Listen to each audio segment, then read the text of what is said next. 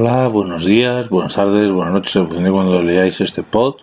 Soy de nuevo Ramiro Ceamores, profesor tutor de la UNED del Centro Asociado de Torrejón de Ardoz, y voy a hablar del tema 7 del manual que se llama la planificación empresarial.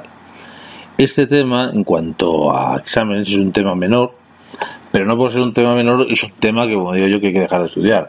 Puede haber pocas preguntas de este tema, pero alguna puede caer. Entonces es una pena que siendo un tema fácil de estudiar, teórico, no se estudie porque lo dejemos un poco olvidado. Para mí, como os he dicho, en la primera parte del manual los temas estrellas son sobre todo los temas 2 y 3, donde es el tema los temas más importantes, pero eso no quiere decir que no pueda haber preguntas de los restantes temas. Pues yo animo a todos los estudiantes a que estudiéis todos los temas, pero aunque sepáis que hay unos temas más importantes que otros, no dejéis de estudiarlos porque puede caer alguna pregunta de cada tema. Y este es un tema que es fácilmente preguntable y algo puede caer. Bien, como os iba diciendo, en nuestra vida, pues todo el ser humano en su vida, pues ha llegado en un momento de su vida a hacer algún plan. Seguramente un plan en nuestra vida es algo que está pautado, es algo lo más racional posible para realizarlo qué elementos intervienen a lo mejor en nuestras vidas para hacer un plan, el plan que sea. Pues imaginaos que digo, voy a quedar con mis amigos para ir al cine. Pues lógicamente un plan parte de un presupuesto. Es decir, yo si quiero quedar al cine con mis amigos tengo que tener un presupuesto disponible y un tiempo disponible para ir al cine. Depende del horizonte temporal. Puedo hacerlo a corto plazo, que sea menos de un año, o en un día, o a medio plazo, o a largo plazo. Pues tiene una distinta repercusión a corto plazo, cuanto menos sea la orden temporal, más fácil es planificar. Si yo os pregunto, por ejemplo, en vuestras vidas qué vais a hacer a lo mejor este curso, pues me diréis, voy a probar las asignaturas del curso de acceso de la UNED. ¿Qué vais? Si os preguntase a lo mejor la pregunta que vais a hacer los próximos 4 o 5 años, seguramente me diréis que vais a intentar hacer un grado, muchos que os habéis hecho una vez en el curso de acceso, y hacer el, grado que y, y, licenciaros en el grado que sea, que os interese. Si os pregunto qué va a ser de vuestra vida dentro de 20 años, pues seguramente pues muchos no sepáis qué va a ser de vuestra vida en 20 años. Y pues yo sé dónde estaré, pero saber, pues cuanto más largo es el horizonte temporal, más difícil es planificar.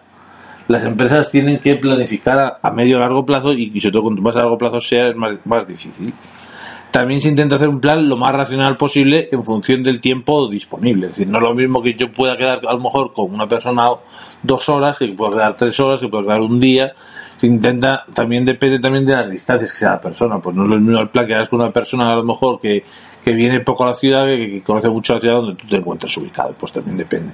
También hay factores como gustos y preferencias que pueden influir en el plan, es decir, pues yo digo, ¿qué me gusta más? ¿Ir a la bolera o ir al cine? Pues a lo mejor yo digo, a mí me gusta más, pues ir a lo mejor al cine. Entonces, como me gusta más ir al cine, pues voy al cine en vez de la bolera. Pero eso no quiere decir que un día por variar vaya a la bolera. Perdón. Yo, los gustos y preferencias son cambiantes. Pues todos estos elementos influyen en una planificación. También en nuestras vidas, pues influye también, pues aparte de la tecnología que tenemos disponible, los gustos, las apetencias, también depende también la, la persona con la que estemos. Pues si yo sé que a lo mejor a mi persona, a mí me gusta el cine, pero a mi persona no le gusta el cine, pues yo a lo mejor, y prefiero la bolera, pues a lo mejor tendré que buscar un plan para moldar a la gente. Las empresas, pues también como un ser pues hacen planes. Entonces vamos aquí a hablar un poco ahora de planificación a escala empresarial. Esa introducción que he hecho ha sido un tema de planificación, porque veis de quién trata.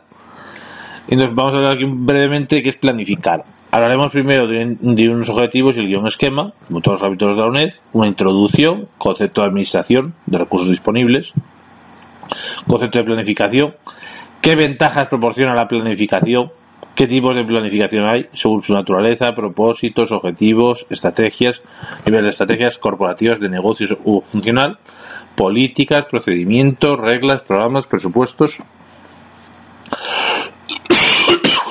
¿Qué tipos de planes hay en función de su horizonte temporal, a, corto plazo, a medio plazo, a largo plazo? Y el proceso de planificación de una empresa, que es primero un diagnóstico de situación, establecer objetivos, hipótesis del entorno, determinar líneas de acción, evaluarlas, elegir una línea de acción, elaborar planes derivados y presupuestación.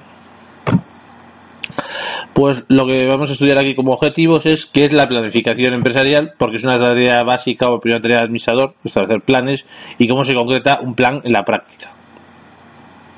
¿Qué ventajas proporciona el planificar respecto a no hacerlos? ¿Qué tipo de planes se, realizan? ¿Qué características deben poseer los objetivos que se planifican?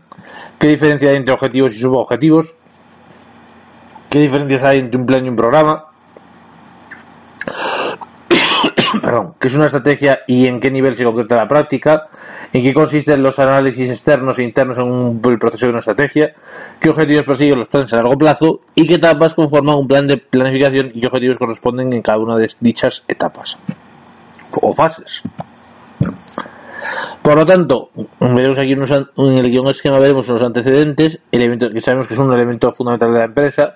Siempre hay que ver con qué elementos cuenta la empresa para hacer un plan, es decir, qué recursos materiales y, humanos cuenta la empresa para hacer un plan. Para alcanzar los objetivos es necesario saber con qué cuento yo, es decir, yo puedo, pues mira, con qué recursos cuento, es decir, cuánto tiempo tengo para establecer mi plan, cuánto dinero tengo para hacer el plan, qué tipos de planes hay, en qué momento estoy de mi vida para hacer el plan pues ¿qué, qué, gustos y preferencias. ¿Qué objetivos tiene, qué objetivos hay? Puede ser, por ejemplo, para una empresa producir bienes y servicios o crear riqueza. Y habrá que ver qué, tareas tiene la administración de una empresa. Una tarea de la empresa tiene el tema de planificación, organizar, dirigir y controlar.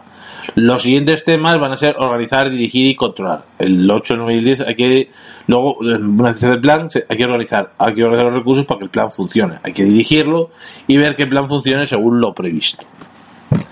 Hablaremos de elaborar planes que, para, el futuro, qué tipos de planes hay de propósitos, objetivos, estrategias políticas, procedimientos y reglas, ilusión temporal, corto plazo, medio plazo y largo plazo, y qué etapas tiene un plan de diagnóstico, establecimiento de objetivos, hipótesis de entorno, líneas de acción, evaluar las líneas de acción, elección de una preferida, de una preferida, elaborar un plan de derivados y una presupuestación.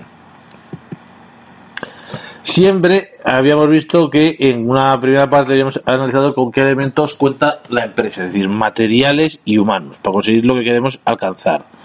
Y lógicamente aquí vamos a ver cómo, qué hace un gestor. Y un gestor se encarga de estas cuatro etapas básicas. Es decir, un gestor o un administrador se encarga de planificar, organizar, dirigir y controlar. Esto es lo que vamos a ver en esos temas del 7, planificar, 8, organizar, 9, dirigir y 10, controlar.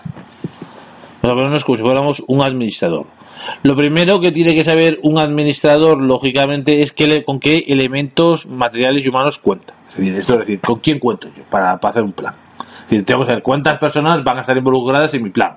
¿Qué características tienen esas personas? ¿Qué gustos y preferencias tienen esas personas?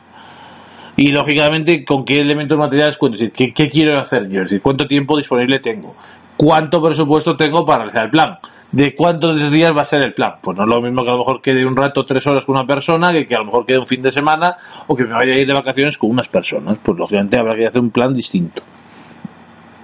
Siempre la empresa tiene que producir bienes y servicios y además que riqueza. Sabéis que toda empresa privada es lucrativa, tiene un ánimo de maximizar el beneficio o al menos obtener un beneficio razonable, como hemos visto con el tema 1. Y lógicamente también tiene que saber cómo administrar los recursos materiales y humanos. Es decir, tengo que decir, pues mira, ¿cómo, cómo organizo a lo mejor eh, esto? Digo, pues a ver, estas personas se van a encargar de estas, de estas áreas, estas personas de estas otras. Estas máquinas tienen que haber alguien que las conozca y les sepa manejar. Y necesitamos una máquina para producir estos bienes que es más importante. Entre esa tarea y esta tarea, ¿qué necesito? ¿Y qué tengo? Siempre las ideas más importantes para, estudiar, por ejemplo, el futuro más inmediato es saber con qué elementos cuenta, es decir, qué elementos materiales tiene. Sin el inmovilizado material, tangible, edificios, máquinas, herramientas, mobiliario, qué recursos humanos o personal cuenta, habrá personal que tome decisiones y los que ejecutan decisiones y, y tienen sus provisiones. Lógicamente, ¿por qué se justifica lógicamente esto? Es imposible suministrar para diseñar una institución, es decir, para quien quiera hacerlo. Yo puedo tener un plan previo, pero el plan puede sufrir modificaciones. Siempre la capacidad de crear riqueza y mejorar la calidad de vida de los ciudadanos. Y para eso, para conseguir eso, es mejor tener un plan que no tener un plan. ¿Cómo puede conjugarse los elementos fundamentales de la empresa para conseguir los objetivos? Pues lógicamente hay que saberlos estructurarlos. Esa es la pregunta que hay que hacerse. ¿Cómo conjugarlos? Pues, lógicamente cada, cada director tendrá una manera. Hay gente más impositiva, gente que es más, más autoritaria, que impone las cosas, otra gente que prefiere delegar, hay gente que prefiere a lo mejor decir ver quién es la persona más adecuada, hay gente que usa a lo mejor criterios más racionales, menos racionales para hacer un plan y hay que ver lógicamente en qué cuestión, cómo se administra y gestiona estos recursos. Lógicamente, las cuestiones básicas de administración, lógicamente, es en qué consiste, primero, administrar una, empresa y cuáles son las funciones principales que debe tener el administrador y en qué situaciones. Pues según la, administración, según el diccionario de la, de la RAE, dice, tiene aquí varias acepciones. Siempre una, una definición que la sección segunda dice dirigir una institución. Dice que es administrar, dirigir una institución. Se trata de que el responsable sea capaz de administrar y dirigir una empresa. Debe tener autoridad para tomar decisiones y llevarlas a prácticas cuando estime que sea necesario llevarlas a práctica. Debe tener autoridad para tomar decisiones y llevarlas a la práctica con colaboración. Otra sección, la tercera, de Administrar, dice, es ordenar, disponer y organizar en especial la hacienda o los bienes.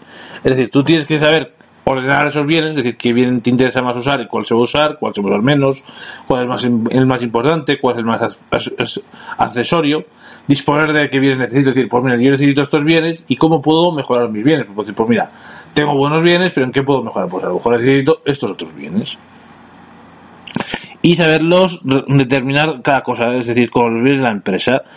Hay que, es el, la hacienda de los bienes es el patrimonio y hay que ordenarlo. Es decir, cuál es más importante, cuál es menos importante, cuál debe usar en primer lugar, cuál debe usar en segundo lugar, cuál es el que debe usar en este caso, si pasa tal cosa que debo hacer, pues lógicamente eso debe hacerlo la administración. La sección número 8 dice graduar o diversificar el uso de alguna cosa para obtener mayor rendimiento de ella o para que produzca mayor efecto. Lógicamente, las cosas tienen, como las personas, un rendimiento y llega un momento que de mucho uso el rendimiento decae. Pues, por ejemplo, yo sé que una impresora a lo mejor puede, sin cambiar la tinta de tóner, hacer mil fotocopias. Pero cuando vaya por la fotocopia 900, a lo mejor peor un pelín la calidad que si fuera la fotocopia 100. Pues las personas igual. No es lo mismo una persona que lleve un rato haciendo una actividad que, una persona que empieza a hacer una actividad, pues cuando empieza a hacer una actividad estás más fresco, pero cuando a lo mejor llevas hora y media estudiando, pues tu rendimiento decae. Siempre se trata de obtener el mayor rendimiento posible y lógicamente hay que intentar ver cómo gestionar los elementos del patrimonio y administrar las cosas para obtener el mayor rendimiento posible. Es decir, siempre hay que estudiar, decir, y realmente puedo mejorar el rendimiento, es decir, si realmente cambio esto por aquí y para allá, cambia el rendimiento posible. Por lo tanto, ¿qué se entiende por administración? Se refiere al patrimonio total de una empresa, es decir, el conjunto de elementos materiales e inmateriales que son propiedad de la empresa, mayor valor económico. El responsable del patrimonio no tiene que ser necesariamente el gestor. Siempre el administrador administrará el patrimonio de forma racional, de forma que los bienes actuales de una empresa los use de forma racional para obtener mejores rendimientos en el futuro. Por lo tanto, ¿qué fases tiene que seguir un administrador? tiene que, en primer lugar, definir el patrimonio disponible, es decir, qué elementos materiales, intangibles, intangibles y humanos dispone. El, establecer qué objetivos alcanzar con el patrimonio disponible, fijar el tiempo en que se prevén alcanzar y determinar la forma en que se vayan a alcanzar. ¿Cómo se concreta esto? Pues siempre los componentes de cada patrimonio se usarán para alcanzar los objetivos propuestos. Tienen que estar organizados, tiene que haber un orden. Yo no puedo usar los recursos al tuntún, tiene que haber una naturalidad. Yo voy a hacer esto por esto, esto y esto. Y prefiero dejar esto en un segundo plano por esta cuestión. A lo mejor para esta tarea me interesa más usar a estas personas y dejar a un lado a estas otras personas. Que deje a un lado a estas otras personas para esta tarea no significa que no las voy a usar más para otras tareas, decir, o para otras cuestiones hay que logicamente ver, ver lógicamente que no solo qué disposición espacial tienen, sino realizarlo, desempeñar una dirección capaz de que vaya dirigida a, a, a lograr los objetivos marcados. Siempre cada elemento patrimonial debe cumplir su misión, sea asignado, y para asegurar que todo vaya según lo previsto hay que establecer un control. Es decir, voy a tener un plan muy bueno, pero hay que ponerlo en marcha, hay que implementarlo. Es decir, todos los planes pueden ser muy bonitos, yo sobre el papel escribir un plan maravilloso, pero una cosa es un plan y otra cosa es ponerlo en marcha y controlar que el plan vaya según lo previsto. Yo puedo tener eh, una, un plan, a lo mejor una técnica de seducción maravillosa, que todo el mundo la, diga y la relate en papel, pero que es maravillosa, pero hasta que no se ponga a la práctica en la vida real, pues no podemos saber si ha funcionado o no ha funcionado. Pues con todos los planes de la empresa igual, y en todas las esferas igual de nuestra vida. Todos, todos nuestros actos hay que ponerlos en marcha. Yo puedo tener unas ideas muy buenas sobre mi futuro, pero hay que ponerlas en marcha y ver que se vayan cumpliendo. También, lógicamente, hay que definir con qué recursos cuento, es decir, el, patrimonio disponible que voy a tener, cómo va a ser ordenado. Hay que establecer objetivos a alcanzar utilizando de forma óptima el patrimonio disponible, qué objetivos se van a hacer y qué acciones concretas, fijar el horizonte temporal y cómo se van a alcanzar cada objetivo en el tiempo previsto. Es decir, y si hay cualquier desviación, ver cómo se van a paliar esas desviaciones o corregirlas. Siempre la planificación define establecer objetivos, metas y concretar la forma en que se van a lograr. La organización tiene que ordenar el papel a desempeñar por cada elemento patrimonial. Hay que ordenarlos. Es decir, tú te vas a encargar de esto. Este elemento va a hacer esta cuestión. Esta tarea se va a hacer así, así, así. La dirección establece qué objetivos se van a alcanzar en función del patrimonio disponible y controlar la forma en que se alcanza. Por lo tanto, un administrador, ¿qué, qué hace? Pues en este tema hablaremos de la planificación, que es el tema 7 es qué objetivos se van a alcanzar, cuándo se desea que se alcancen y de qué forma se quieren alcanzar. El tema 8 hablará de la organización, qué lugar concreto ocupa cada elemento patrimonial y qué papel concreto debe desempeñar cada elemento patrimonial. El tema 9 será dirigir, tomar decisiones y ejercer la autoridad y las actuaciones de los subordinados, imponerlos en marcha, dirigir o implementar. Y el último tema, el primer bloque, que es el tema 10, es el de controlar, ver que todo va según lo previsto y en caso de que no vaya según lo previsto, ver qué desviaciones hay y intentar corregirlas. O también controlar, o pensar también aparte del control, no solo es corregir desviaciones, sino también puedo controlar, pensar cómo puedo controlar de forma más óptima las tareas también. Aunque se esté haciendo bien, se puede mejorar el control. Es decir, cómo puedo mejorar mi control, porque no me, me pille cualquier, cualquier imprevisto. Siempre la planificación es la primera actividad que tiene que hacer un administrador de empresa. Lo primero que tiene que hacer cualquier administrador es planificar. ¿Qué se entiende según la RAE? Es un, tiene que ser un plan general, tiene que estar científicamente o racionalmente organizado de gran amplitud para conseguir un objetivo determinado tiene que estar bien ordenado. Es yo puedo hacer un plan general, pues por ejemplo puedo decir de la, de investigación, desarrollo e innovación. O hay que ver cómo hago la investigación, qué tipo son los investigadores, cómo están los investigadores, qué pasa con el tema a lo mejor de fuga de cerebro. Pues tengo que ver y tengo que desarrollarlo de forma racional o ver el funcionamiento de una industria. Pues tengo que decir qué industria es, qué características tiene la industria, quiénes son las principales empresas que están involucradas, qué estrategias siguen estas empresas, cómo pueden entrar los competidores a este sector, qué barreras de entradas hay, y es estudiarlo de forma racional. Siempre en su aspecto material elaborará un documento llamado plan en el que se expone qué se, qué se va a hacer y quién tiene responsabilidad de hacerlo. Antes de elaborar un plan, siempre es preciso o es interesante saber qué objetivos queremos alcanzar lógicamente es como se, lógicamente el plan no es la forma de establecer un, cómo se van a alcanzar en la práctica dichos objetivos. Siempre antes de elaborar un plan es necesario estudiar la realidad para definir correctamente el mensaje. Hay que hacer un análisis del entorno en el que me muevo.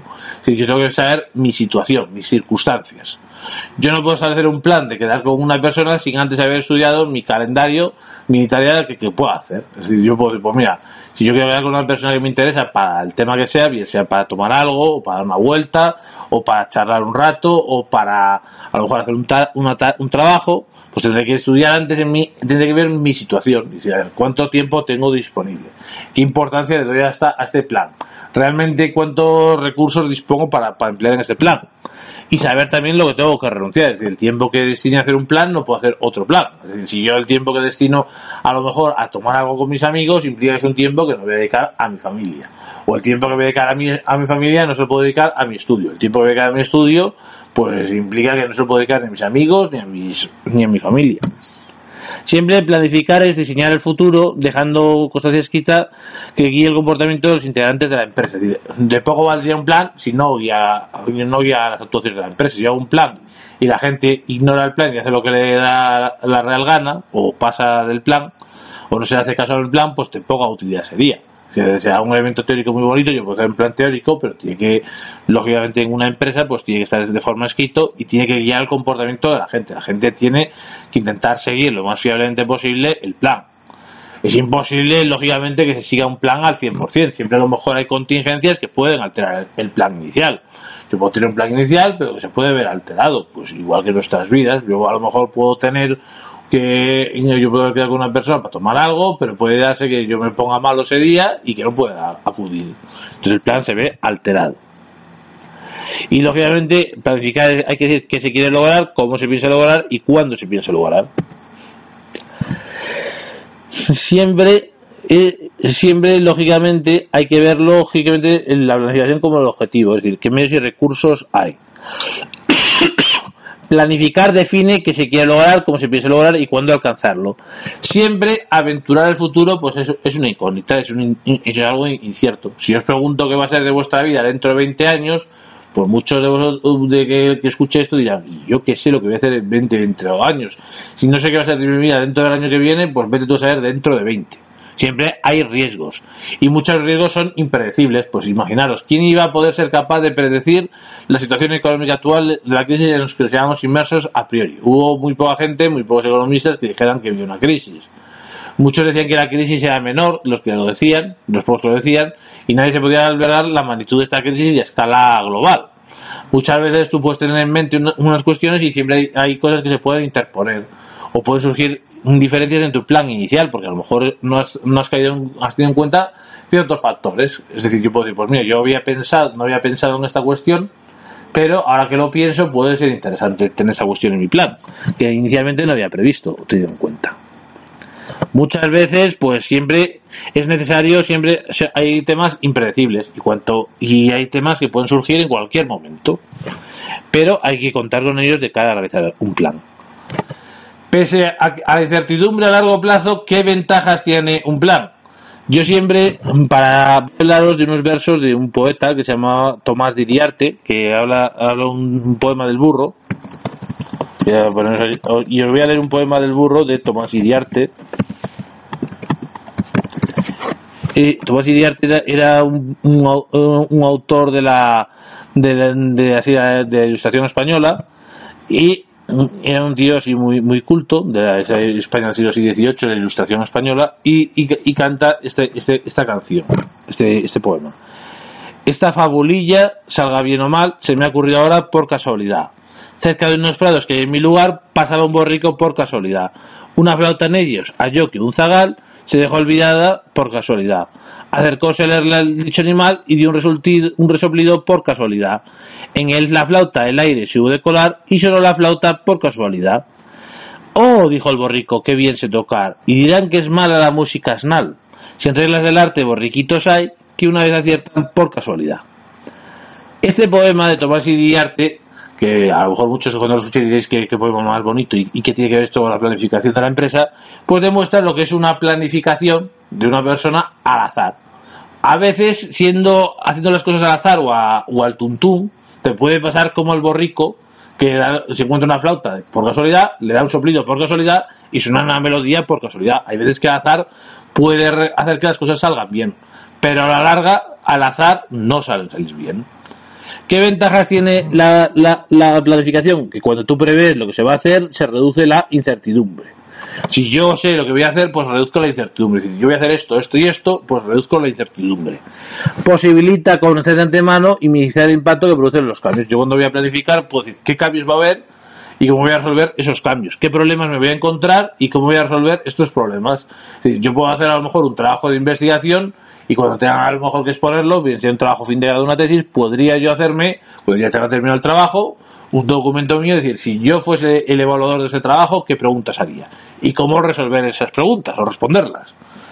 Está claro que no voy a conseguir contestar lo que todos los evaluadores piensen de mi trabajo, pero si yo consigo hacerme a lo mejor un documento de dudas comunes de, o de facts, o de questions, pues podré más o menos controlar qué, qué, qué cuestiones puede haber contribuye a disminuir costes asociados a actividades o tareas poco útiles o redundantes. Yo puedo ver dentro de mis tareas del plan qué tareas son más importantes más y menos importantes y qué tareas son más, menos importantes y eliminarlas. Es decir, esta tarea pues no me interesa, es, accesoria y está gastando muchos recursos en la empresa, pero a lo mejor conviene deslocalizarla. O esta tarea conviene a lo mejor delegarla en otras personas. Esta tarea es más importante, hay, interesa que estén más personas metidas y esta es menos. Siempre al fijar unos parámetros estándares con los que medir el resultado, se facilita el control. Es decir, un plan hay que fijar unos parámetros para medir el resultado. Es decir, cómo se va a medir el resultado, qué expectativas tengo. Y, a determinar el orden con el que hay que realizar los trabajos se contribuye a la coordinación de los esfuerzos. Es decir, un plan tiene que dar un orden y un ritmo con el que realizar los trabajos. Es decir, primero se va a hacer esto, luego se va a hacer esto, esto hay que hacerlo en tanto tiempo, más o menos, esto se hará en tanto tiempo Por ejemplo, si yo en una guía docente de una asignatura pusieran un cronograma de tareas, pues esto os permitiría ver a vosotros qué tareas hay, hay y qué importancia tiene cada tarea y cuánto se valora cada tarea de cara a la nota final. Entonces tú con un cronograma puedes ver qué tareas tienes y cuánto tiempo tienes que dedicar a cada tarea. Si yo, por ejemplo, estoy diciendo principalmente en mi plan de cómo tienes que organizar esta asignatura de cara a superarla, os te estoy diciendo qué temas son más importantes y qué temas menos. Yo os he dicho que los temas más importantes son el 2 y el 3, que son los temas de carácter de contables. Entonces, si os digo que los temas más importantes son los temas contables, eso implica que el mayor tiempo que tengáis que dedicar al estudio sean los temas 2 y 3, porque yo estimo que son la mayor parte de preguntas de los exámenes. Esto no quita a que te vais a dedicar mm, tiempo a los restantes temas, el 1, el 4, el 5, el 6, el 7, el 8, el 9 y el 10. Que yo diga que, que vaya a haber más preguntas del 2 y el 3, no se dice para que vaya a haber preguntas de los restantes temas y que haya que estudiarlos. Siempre planificar permite que los administradores prevean cambios. Es decir, yo en un plan pueden haber cambios que se me ocurran. Es decir, nada más diseñar mi plan, pues puedo pensar, oye, pues yo no había tenido en cuenta ese, ese tema. ¿Y si incluimos este tema? oye, ¿y para qué tenemos este, esta máquina aquí comprada? Que hemos comprado realmente no, tiene mucho uso. A lo mejor se le está dando un poco uso, a lo mejor conviene vender esa máquina. Esa máquina está ahí infrautilizada, pues a lo mejor conviene o formar una persona para que sepa darle más rendimiento a la máquina, o en todo caso, si no tengo persona para darle rendimiento a esa máquina, pues vender esa máquina. esa máquina está ahí eh, ocupando espacio, ocupando unos recursos, consumiendo, y si realmente da poca rentabilidad, pues a lo mejor conviene o bien usar una medida para darle más rentabilidad o venderla. Siempre mm, las ventajas que proponen la desaparición del trabajo superpuesto es que se duplica mediante la coordinación. Cuando yo voy cooperando y coordinando, pues puedo ver qué trabajos hay redundantes. Bien, pues mira, que hay dos personas que están dedicadas a la misma tarea. Es decir, ¿por qué hay aquí una secretaria aquí y otra secretaria aquí? En esta, digo, pero si aquí en estas dos áreas hay dos secretarias que están haciendo la misma tarea y están repitiendo exactamente lo mismo. Pues vamos a un poco agilizar las cosas, es decir, vamos a los recursos de forma más racional. pues mira, a lo mejor que esta secretaria 1 se encargue de esta mitad de tareas y esta secretaria 2 de esta mitad de tareas. Que una, a lo mejor, en vez de que haga las dos las mismas tareas, pues, y están repitiendo lo mismo, pues a lo mejor que uno se encargue de la mitad y otra de otra mitad, que uno se encargue de unas cosas, otra de otra. La planificación puede suponerse como un elemento que contribuye al mejorar el rendimiento de una actividad empresarial. En general está estudiado, pero esto no, no es así, que cuanto mejor plan, plan tengas, mejor rendimiento empresarial genera. Lógicamente, cuando tengas un plan más racional y más estructurado, pues lógicamente se puede lograr hacer un plan. La planificación, lógicamente, puede ser global o estructural, afectar a toda la empresa, o puede ser a un área o parcial. Es decir, yo puedo hacerla una unidad estratégica de negocio, pues yo puedo hacer un plan específico a toda la empresa, o puedo hacer un plan específico del departamento de más de más o un plan de recursos humanos, del área de recursos humanos, o incluso podría hacer un plan específico para cada persona. Yo podría desglosar el plan todo lo que quisiera, incluso decirle a cada persona, tu plan es este, este, este, este. Tú tienes que hacer estas áreas, esta, esta, esta y esta lógicamente, pues lógicamente se puede hacer incluso hasta llegar hasta a cada persona. Eso sería un poco también incluso ridículo. Pues mira, tu plan es hacer esto, esto, esto y esto, y tú tienes que cumplir esto, esto y esto y esto. Y tienes que ver que pase estas cosas. Y tienes que vigilar que no se ocurran que, por ejemplo, si tengo ya un policía, tengo un plan. Pues, pues mira, si yo soy cuatro policías, vamos a dividir la nave en cuatro zonas, tú tengas que vigilar la zona 1, la zona 2, la zona 3, la zona 4. Quiero que cada media hora o cada hora me deis un informe de la situación en la zona que vigiléis que no haya robos, que vigiléis así un poco qué se está haciendo, que vigiléis también que no se estén, que la gente no, se esté escaqueando el trabajo. Pues lógicamente eso sería eh, establecer un plan y que mejoraría el rendimiento. Siempre afecta a las actividades de los administradores, que es su tarea previa, y la planificación mm, debe afectar a todos los departamentos, áreas y secciones de la empresa. Y debería ser consecuente, tanto el plan, a lo mejor, que afecte a un área, como el plan global no tiene mucho sentido que el plan global diga unas cosas y el plan que se afecte a un área concreta sea distinto o contradictorio con el plan global. ¿Qué ventajas proporciona la planificación? Pues siempre ayuda a definir el camino a recorrer en el futuro. Una ventaja es definir lo que se va a hacer en el futuro anticipa los cambios y permite obtener respuestas a los cambios. Si yo me, hago un documento de Frequently Asked Questions de, de un tema, pues puedo saber qué dudas comunes pueden haber. Yo puedo anticiparme y decir, a ver, si yo fuera el cliente de este producto y tengo que vender este producto, ¿qué preguntas haría yo si fuera el cliente? Y anticiparme a los cambios. Y me voy a decir, pues mira, una duda que tienen los clientes es con el precio. Pues, sí, pero el precio es este, pero no te has fijado que tiene estas mejoras por aquí y por lo tanto tiene, o te hacemos este descuento por allí. Y me puedo permitir anticiparme a las respuestas. Y decir, esta persona va a decir, oye, mira, es que este objeto que te, quiero vender por 5 euros, y decir, este, esto es un timo. Puede haber gente que diga, oye, este es un precio que es un timo, que me quiere aquí engañar y que eso, pues yo puedo decir, pues mira, oye, ya sé que seguramente estás pensando que este producto es un timo. Yo cuando lo vi por primera vez también pensé lo mismo, decía, joder, este timo, y voy a vender yo esto si esto es un timo. Pero mira, es que no es caído que este aspersor tiene unas ruedas pivotantes especiales que permite atrapar los, alérgenos y el polen de forma mejor que otros aspersores. Y permite no solo eso, permite también ser autónomo, cosa que estos otros aspiradores no son autónomos, y permite también llegar a las esquinas mejor porque tienen así un mango pivotante que gira y que permite llegar a las esquinas, cosa que otros no. Entonces me estoy administrando las respuestas. También permite prever consecuencias de los cambios y permite reducir la incertidumbre. La planificación define qué actividades se van a hacer, cómo se van a estructurar y cómo van a desaparecer la redundancia. Es lo que decía yo del ejemplo de las dos secretarias. No puede ser que tenga yo en una organización varias personas que hagan exactamente la misma tarea. Y, mira, aquí tengo dos secretarias que están haciendo esta tarea, pues vamos a hacer que vamos a dividir las tareas a la mitad y que una haga una cosa y otra haga otra cosa también sirve para, para cooperar entre los trabajos. Y pues mira, para cooperar entre las personas. Oye, mira, yo había pensado que ¿por qué no nos organizamos y hacemos esto mejor así? Oye, ¿y esto no mejoraría si en vez de tratar esta máquina compramos esta otra máquina? Oye, ¿y no mejoraría si yo, yo me he leído un manual a lo mejor de cómo de producción y dicen que a lo mejor si en vez de aplicar esta técnica aplicamos esta otra, pues podría ser más interesante y, mejorar. ¿sí? y también incrementa la eficacia del trabajar en equipo. Trabajar en equipos, pues siempre la gente pues puede ver el bosque de distintas maneras. Y cada uno puede tener su experiencia y decir, oye, mira, yo había pensado que por qué no lo enfocamos el trabajo por aquí, por este lado. Y oye, yo pienso que a lo mejor sería interesante incluir estas bibliografías que pueden ayudar a que el trabajo sea más preciso. Entonces tú puedes pensar sí, no y discutir las cosas. También la planificación define qué objetivos se van a alcanzar, qué estándares hay, y de también detectar unas posibles desviaciones. Hay que establecer unos estándares de medición, es decir, un rendimiento. mi estándar de rendimiento, pues lógicamente aquí en esta asignatura es, aprobar la asignatura, sacar un 5. ¿Qué mide lo que siempre tengáis conocimientos de, la empresa, de, o de economía, o de, de ADE? Pues que superéis los exámenes de, de ADE. ¿Y cómo se superan? Pues sacando un 5 en esos exámenes. Entonces, si tú no sacas el 5, habrá que, hay que detectar el motivo de por qué no has superado esa asignatura. Puedes decir, ¿por qué? ¿Qué ha pasado? Pues puede ser, porque yo no he trabajado lo suficiente, que el día del examen me encontré mal, que me lié con unas preguntas y, lo dejé en blanco.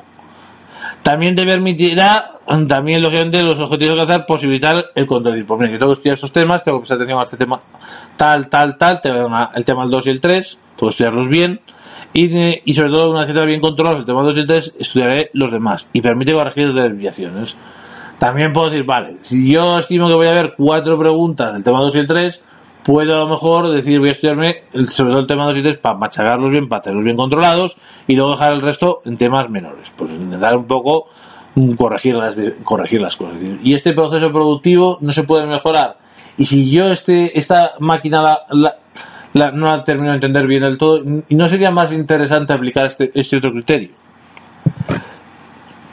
Siempre la planificación es la tarea previa para administrar una empresa. Antes de administrar hay que tener un plan. El plan define los objetivos, cómo alcanzarlos y son necesarios para configurar una organización más adecuada en función de los recursos disponibles, definir el tipo, lo que te permitirá definir un tipo de dirección adecuada y influir en la manera de establecer y controlar las actividades. Sabéis que la dirección puede ser sobre todo puede ser personalizada, el modelo orden y mando, el jefe que manda, o puede ser participativa o delegada, cada vez más suelen ser delegadas. También hay que saber cómo se van a organizar los recursos y cómo controlar. Siempre la planificación, en tipos de planificación, afecta tanto a la empresa en su conjunto como a cada departamento o sección siempre, mm, lógicamente, según los planes, pues, habrá que ver los propósitos, objetivos, estrategias, políticas, procedimientos, reglas, programas y presupuestos. ¿Qué propósitos tiene? Hace referencia a las metas fundamentales del plan. Es decir, yo puedo tener un plan, pero tengo que tener una visión general para ver cómo entronco el plan. Pues hay que ubicarla en un mercado y un sector de producción. Pues puedo tener un propósito que es un propósito general que es ver cómo se va a ubicar con los clientes, proveedores y objetivos, ver cómo se va a organizar con el conjunto de la economía, qué papel va a tener esa empresa en el conjunto de la economía, qué pasaría ¿Qué pasaría en un país si yo decido mm, irme de este país? Imaginaros qué consecuencias puede tener para, para, los ingleses que las empresas de la City, en función de que ha salido el Brexit, decidan abandonar Londres e irse a otro país. Pues qué consecuencias tendría. Son de clientes, proveedores y distribuidor. Habrá que ver qué objetivos hay son las metas, finalidades hacia las que debe ser encaminada la empresa en su totalidad. Suelen perseguir varios objetivos y hay que establecer una jerarquía, sino que tienen que ser jerarquizados. Es decir, pues por ejemplo, siempre los objetivos tienen que estar cuantificados, hay que cuantificar los objetivos, tienen que estar consensuados, tienen que ser factibles y viables y tienen que ser motivantes para las personas para lograrlos. Pues, por ejemplo, voy a poner una serie de objetivos. Yo digo, imaginaos que mi objetivo a lograr es que en los próximos 5 años haya un incremento del nivel actual de inversión del 80%. Eso, eso ¿cómo lo conseguiré? Incrementar un 5% anual las unidades producidas, en, en reduciendo el tiempo en un 2% anual el coste de fabricación el precio de fabricación deberá incrementarse anualmente un 1% más que el incremento medio que experimente la suma de masa salarial y el IPC, que crece normalmente un 2%, y todos los vendedores de la empresa deberán realizar un curso especializado dos meses al tiempo en que los próximos dos meses se incrementará la plantilla, contratando cinco vendedores expertos adicionales para cubrir que se vayan el tiempo que tarden en formarse los otros vendedores. Probablemente aquí ha habido unos objetivos que han sido concretados en una serie de subobjetivos. Tenía mi objetivo que era esto y se han hecho una serie de subobjetivos. Los objetivos deben ser, pueden ser verificables como no verificables. Es decir, tienen que ser o verificables o no, no verificables o difícilmente verificables. Si yo digo, por ejemplo, lograr una rentabilidad adecuada, pues ¿qué quiere decir adecuada?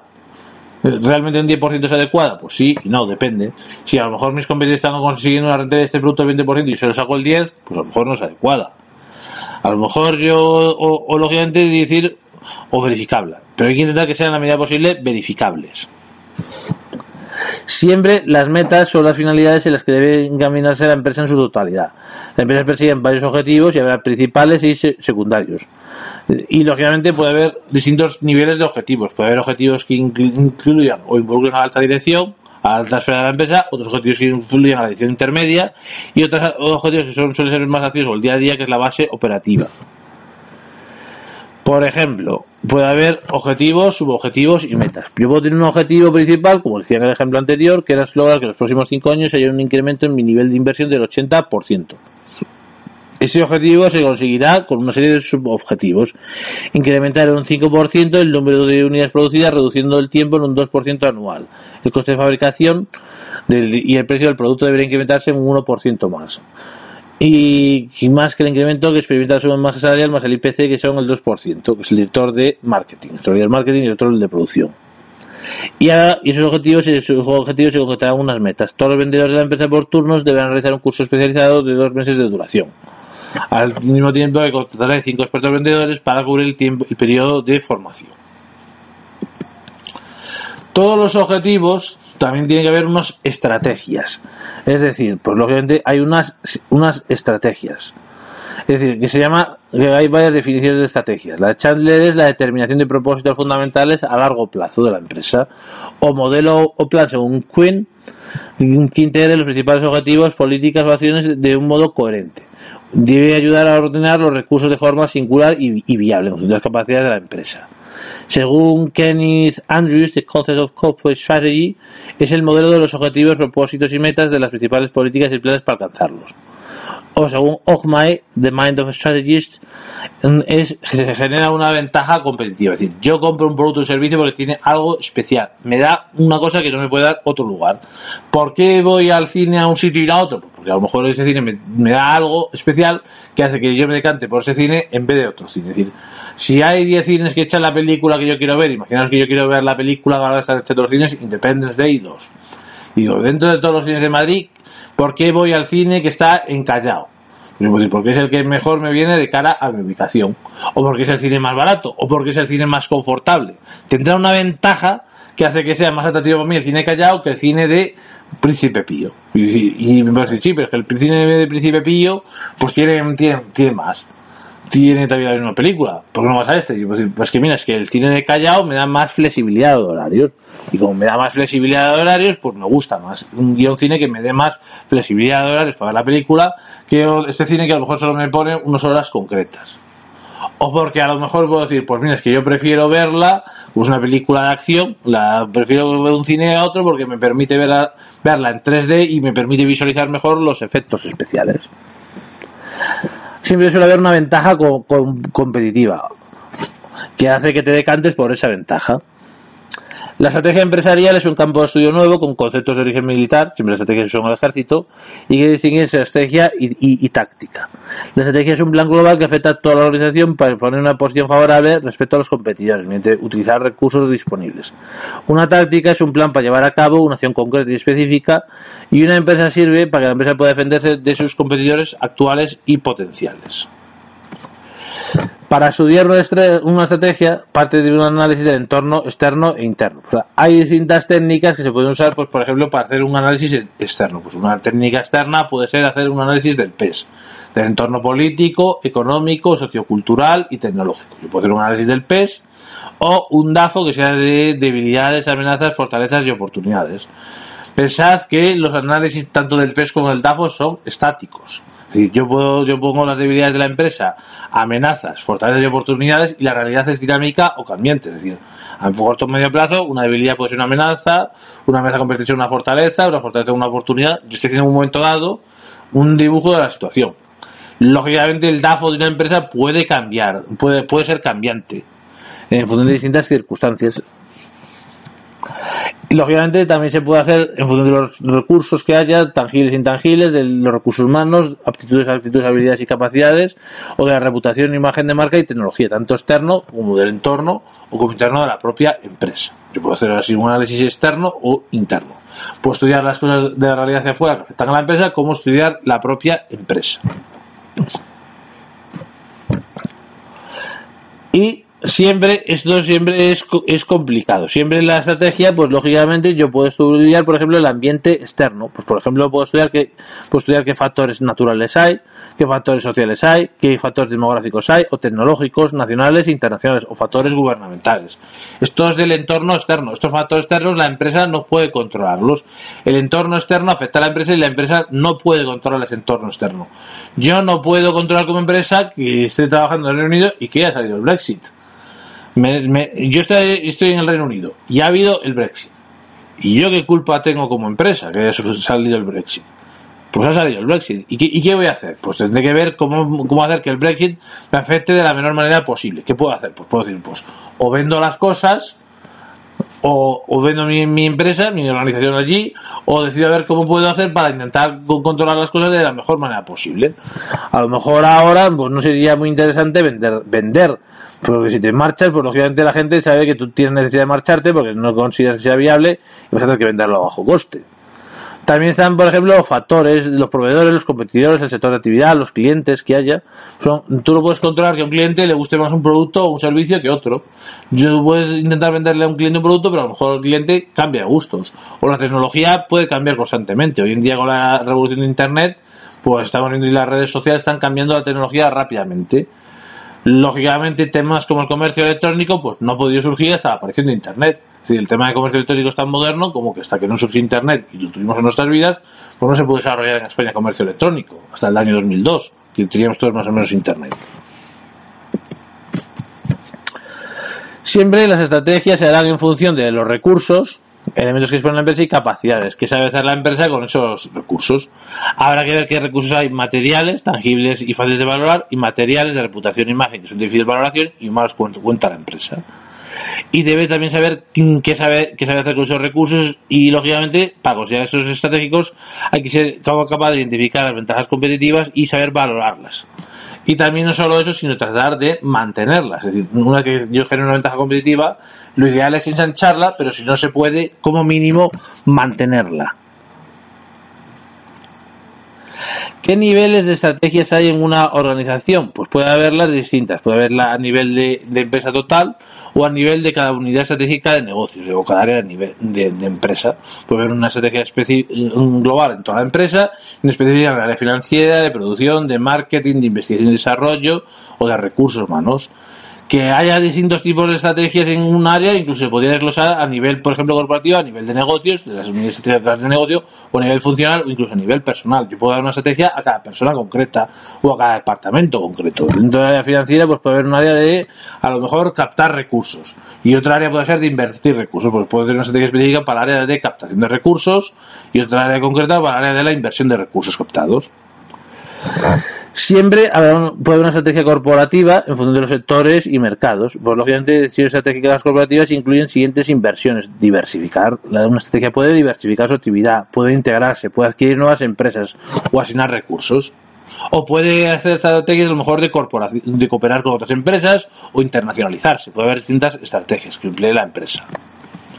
También puede haber estrategias de negocios, es decir, aunque en negocios o sectores debemos estar y cómo debemos competir. Pues eso es lo que debe hacer una estrategia corporativa. yo voy a invertir en estos negocios. ¿Y por qué en estos negocios y no en otros? ¿Y qué estrategia debo ser? ¿Debo ser agresivo o debo tratar de controlarme? ¿Debo pactar o no debo pactar? ¿Debo intentar pasar por desapercibido o no? También hay una estrategia funcional, que puede ser en distintas áreas, pues, por ejemplo en producción, en investigación y desarrollo, innovación, en marketing, en, persona, en recursos humanos, en finanzas. Yo puedo hacer distintas estrategias y que afecten a distintos niveles, a la alta dirección, a la dirección intermedia o a la base operativa. Pues yo puedo decir, pues por ejemplo, de I más de más pues puedo tener una estrategia para la investigación básica y otra para la investigación aplicada. Pues a mí lo que me interesará es dedicar cuanto más recursos a la investigación aplicada y cuanto menos a la investigación genérica. A lo mejor para decir cosas de la inversión genérica me interesa cooperar, pero a lo mejor también puedo hacer lógicamente para la investigación lógicamente aplicada, pues desarrollarla yo. Otra manera para hacer la estrategia funcional pues puede ser, por ejemplo, usar el DAFO. Otra vez puedo hacer un DAFO para ver qué objetivos puedo hacer. O qué relaciones hay también entre los distintos niveles de estrategias. Pues puede haberlos entre la estrategia corporativa de alta dirección, entre las distintas unidades estratégicas de negocios o funcionan en las distintas áreas de más de más y recursos humanos, finanzas, producción y marketing. ¿Qué nivel, qué procesos tiene la estrategia. La corporación tendrá, la empresa dirigirá, tendrá unos objetivos. Habrá que estudiar un análisis del entorno externo e interno, habrá que identificar en el entorno externo las oportunidades y amenazas, y en el análisis interno o en el entorno interno, qué fortalezas y habilidades tiene la, propia empresa. Y en base a las oportunidades y amenazas del entorno externo, que yo no puedo controlar, y las fortalezas y habilidades que tiene la empresa, que sí las puedo controlar, pues habrá que ver qué estrategias se, se hacen. Se podrá a lo mejor reformular la misión y objetivos. Si las cosas no funcionan bien o descubro cómo pueden funcionar de forma mejor, pues yo puedo reformular la misión y los objetivos. Los objetivos no son estáticos, pueden cambiar. Yo a lo mejor no he tenido en cuenta ciertas variables o he, o he incluido variables que son irrelevantes o he emitido variables relevantes y puedo reformularlo. Puedo formular estrategias que haya corporativas, de negocios y funcionales toda estrategia, eh, habiendo estudiado las oportunidades y amenazas externas y fortalezas internas, habrá que ponerlas en marcha. Yo puedo tener una estrategia muy buena en cualquier plano de mi vida, pero hasta que no la pongo en marcha no sabemos si funciona. Y también es fundamental siempre evaluar los resultados obtenidos. Otro nivel de estrategia son las políticas. Las políticas concretas. Son principios generales que deben orientar las acciones que deben adoptar los planificadores para lograr los objetivos establecidos en las, en, las estrategias diseñadas. Las políticas limitan el área en que deben decidirse y asegurarse en los subordinados. Las estrategias y políticas son varios elementos que contribuyen a, conformar la estructura de un plan, ya que tienen como misión canalizar las decisiones operativas respecto a las estrategias que determinan las líneas de acción y las políticas de principios generales que guían el diseño de acciones concretas que desarrolla la práctica de acción establecida. Voy a poner un ejemplo de políticas. Imaginémonos una empresa concreta, que se llama Delta, que desarrolla su actividad en el sector lácteo elaborando diferentes tipos de productos derivados lácteos, que son leches, mantequillas y quesos. Delta decide crear un yogur dietético al tiempo que elige como estrategia la comercialización a través de farmacias y establecimientos especializados minimizando la estrategia de comercialización a través de grandes superficies. Es decir, Delta ha, hecho un plan estratégico, una política y dice, pues mira, yo he hecho un producto que sea un yogur dietético y en vez de colocarlo en un hipermercado o supermercado, prefiero colocarlo en una, farmacia porque la farmacia utiliza relación con temas de salud y la gente verá que eh, al estar en una farmacia pues es, es sano mi yogur dietético. Y tendrá que establecer una política a lo mejor de seleccionar vendedores expertos en el trato directo con farmacéuticos especialistas. Como quiero que lo se venda en la farmacia, tendré que tener contactos con el sector farmacéutico y tener vendedores que sepan, primero, que, que es el producto o servicio que se va a vender, que es el yogur dietético, qué necesidades tienen los farmacéuticos, qué valoran los farmacéuticos del yogur dietético y los especialistas en ese sector para venderlo en una farmacia. Las políticas se concretan en una serie de procedimientos, es para realizar, es decir, un, saber hacer. Siempre la forma concreta en que debe realizarse una actividad determinada para ser cuidadoso. Se tiene a través de toda la organización y afecta a todos los niveles. Un procedimiento consiste en la secuencia de pasos concretos que hay que ejecutar para realizar una, una acción determinada. Pues yo puedo decir, pues mira, yo para hacer esta acción tengo que hacer esto, esto, esto y esto. Pues yo puedo decir, pues mira, para, para adelgazar tengo que consumir, hacer mucho ejercicio, tengo que hacer deporte, tengo que comer menos productos, mm, menos grasas. Y digo, ¿y cómo voy a hacer eso? Pues primero voy a decir, lo primero que voy a hacer es hacer deporte. Y para hacer deporte voy a hacer estos tipos de deportes. Tiene que ser de forma gradual, tiene que ser de forma constante. Voy a dejar de consumir menos productos mm, que generen grasa. Voy a intentar hacer vida menos sedentaria. Pues son procedimientos concretos. Pues por ejemplo, vamos a poner un ejemplo de procedimientos. Las compras de material necesarios para el trabajo de cada departamento que las autorizan los jefes de departamentos. La solicitud de material se realiza en un impreso que justifique la necesidad del material solicitado por trabajador solicitado. Si las compras de 3.000 euros, solicitan presupuesto a diferentes proveedores y si el proveedor elegido. No es lo mismo, a menudo se suele confundir políticas con procedimientos, pero no es igual. Voy a ponerles un ejemplo en que se distinguen un principio general de la empresa política que establece que los empleados cobrarán el sueldo anual distribuido en 15 pagas. Eso sería una política. Yo decido que el sueldo se distribuye en 15 pagas mensualmente. El procedimiento desarrollado para ejecutar esa política contempla las condiciones para distribuir el montante total de la nómina y establece que se cobrará a finales o mediados de mes. Es decir, yo he decidido una política general es que se va a, cobrar el sueldo, el sueldo en 15 pagas y el procedimiento decide cómo se va a cobrar. Es decir, se va a cobrar a finales de mes en la misma proporción.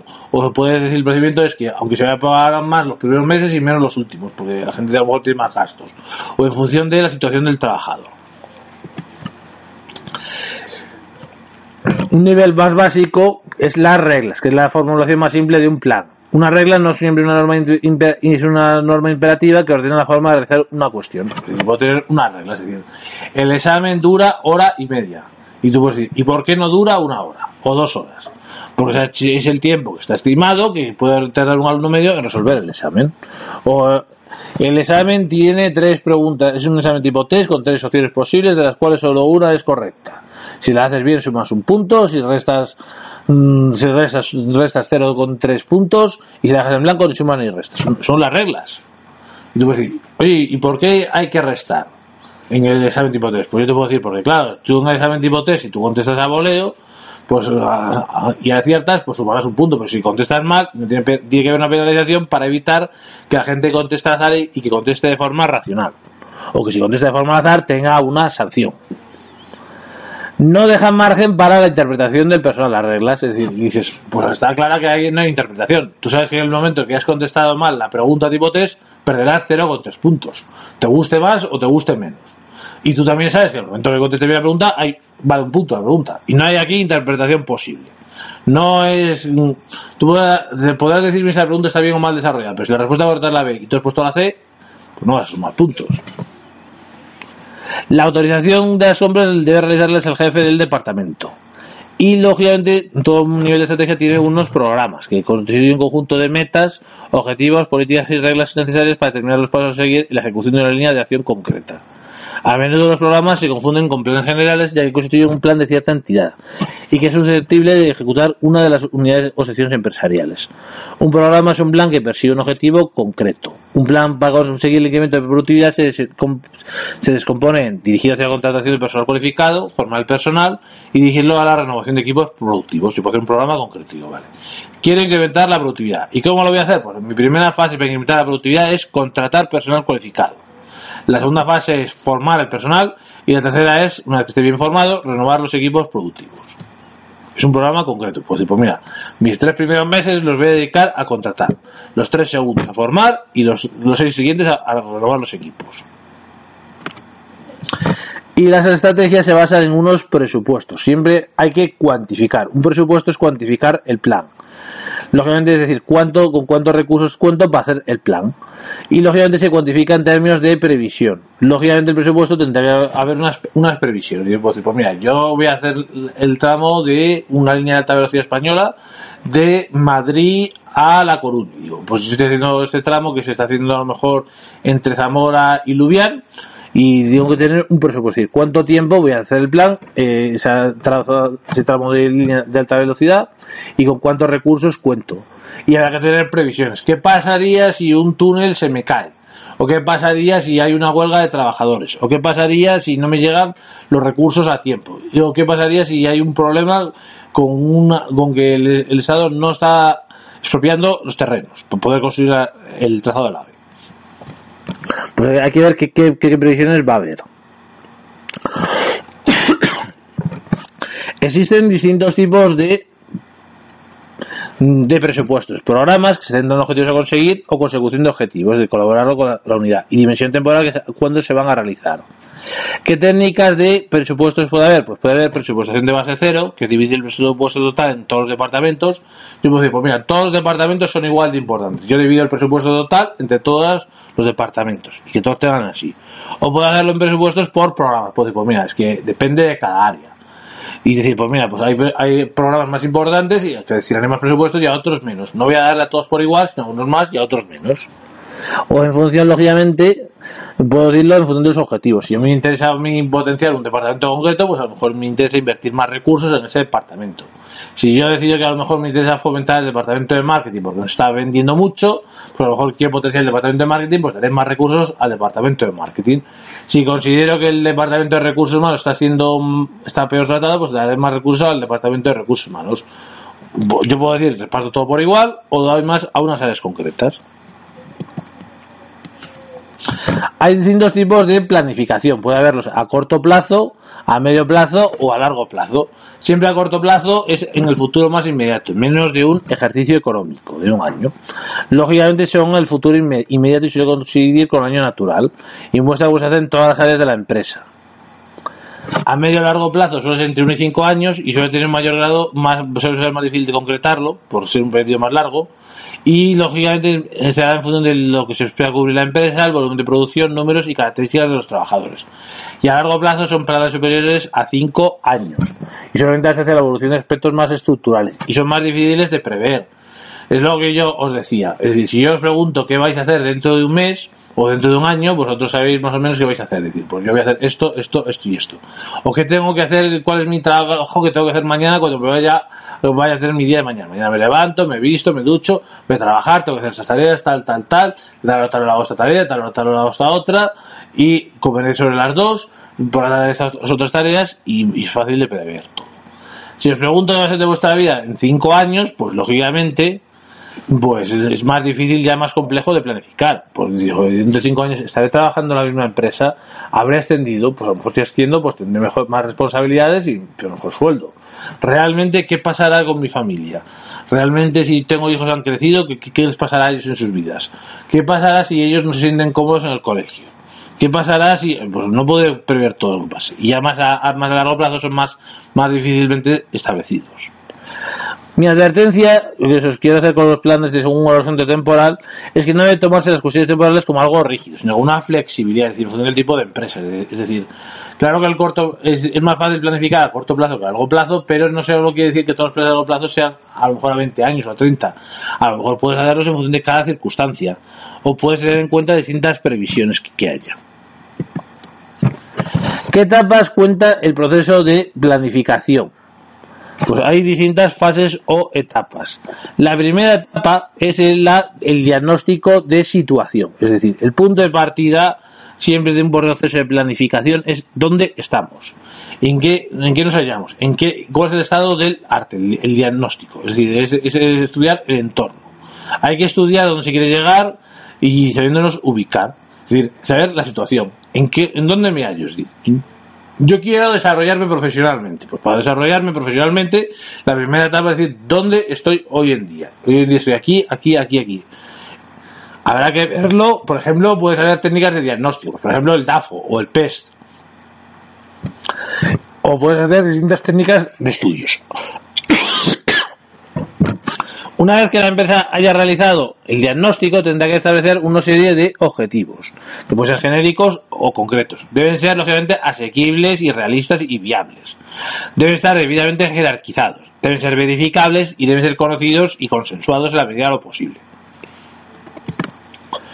La tercera etapa en la que se han establecido objetivos es hacer una hipótesis sobre el entorno, qué va a pasar. Interno y externo. Bueno, yo me voy a plantear una serie de hipótesis. ¿Qué capacidad tendrá el mercado de los productos que la empresa fabrica? ¿Cómo variará la fiscalidad de la empresa durante la emergencia del plan? ¿Cuánto aumentarán los salarios de los trabajadores? ¿Qué desarrollos tecnológicos podrán ser utilizados por la empresa? ¿O cómo evolucionarán los tipos de interés y los precios? Yo puedo hacer unas hipótesis. Una vez que yo me planteo unas hipótesis sobre el entorno, habrá que determinar qué líneas de acción voy a actuar. Si vista la situación actual y fijado, tengo que ver qué vías voy a actualizar. Lógicamente es interesante que la empresa diseñe cuantos más caminos alternativos para llegar a los objetivos, para, para, realizarlos. no solo se trata de hacer una alineación, sino cuantas más mejor. ante estas situaciones voy a actuar por aquí, por aquí, por aquí y por aquí, hacer distintas líneas de actuación. La quinta etapa es buscar unos mecanismos que me permitan de alguna manera evaluar las líneas de acción. Yo tengo distintas alternativas, pues tengo que saber seleccionar, tener un criterio para seleccionar cuál es la línea mejor. Es decir, tengo que poderlas evaluar, tener que valorarlas, ponerles una valoración. Y, para ello tendré que analizar sus puntos fuertes y débiles, qué costes y logros tienen cada uno y, qué riesgos tienen. Y hay que diseñar varios caminos alternativos que no conlleven. La sexta etapa está en que una vez yo haya evaluado las líneas de acción, tendré que elegir una acción concreta, es decir, yo me quedaré con esta. Y lógicamente el plan debe ser ejecutado. No solo se trata de elegir, sino implementarlo, ponerlo en marcha. Digo, de todas las alternativas posibles, he elegido la alternativa 3, porque es la que más rentabilidad me da, la que menos costes tiene y la mejor, y la pongo en marcha. La séptima etapa, una vez que se ha puesto en marcha, es elaborar planes derivados o o auxiliares. Siempre viene bien tenerlos para ver, lógicamente, planes auxiliares que puedan coordinar el plan básico o también, lógicamente, tareas parciales. Y en estos problemas por aquí, a lo mejor hay que crear un plan derivado. O y la octava etapa es poner un presupuesto. Es decir, hay que poner un presupuesto. Es la fase final, que es cuantificar los planes establecidos. Los presupuestos no solo permiten el seguimiento puntual de los logros objetivos, sino detectar desviaciones. Los presupuestos de los planes derivados son la suma de ingresos y gastos de cada plan que se entrelazan para formar el presupuesto del plan básico. Las últimas fases comunicarán con la elaboración y comunicación de planes en forma de documentos que conocen las personas implicadas en la ejecución, entre actividades y tareas. Siempre tenéis que saber, lógicamente, que una cosa es lo que se esté previsto en el plan y otra cosa es la realidad. Lógicamente, yo puedo, existe la posibilidad que la realidad vaya de forma distinta de lo que yo tenga previsto. Yo puedo tener previsto un plan para, hacer una cosa y que luego la realidad trastoque mis planes. Por lo tanto, la ejecución de planes tiene que ser controlada de forma periódicamente y se deben detectando desviaciones entre los, lo predicado y presupuestado. Debe analizarse las causas que han provocado y se deben poner en práctica mecanismos de corrección que se habrán previsto en la planificación. Se trata de analizar las desviaciones que no evolucionan con lo pronosticado y vienen mostrando las líneas de acción desechadas. Siempre sabéis que hay que controlar el plan y todo plan puede haber previsiones distintas. Por lo tanto, ¿cómo se prepara una planificación? Pues hay una fase que es la preparación. El plan se puede dividir en los dos partes. Las cuatro primeras fases son para preparar el plan, que es el diagnóstico de situación, los objetivos, las hipótesis y la acción, y la otra es cuantificar o materializar el plan, que es elegir la alineación, los planes derivados y la presupuestación. Bien, pues esto es todo lo que os quería comentar hoy. Muchas gracias a todos los que hayáis escuchado el pod. Espero que os haya resultado muy interesante. Muchas gracias.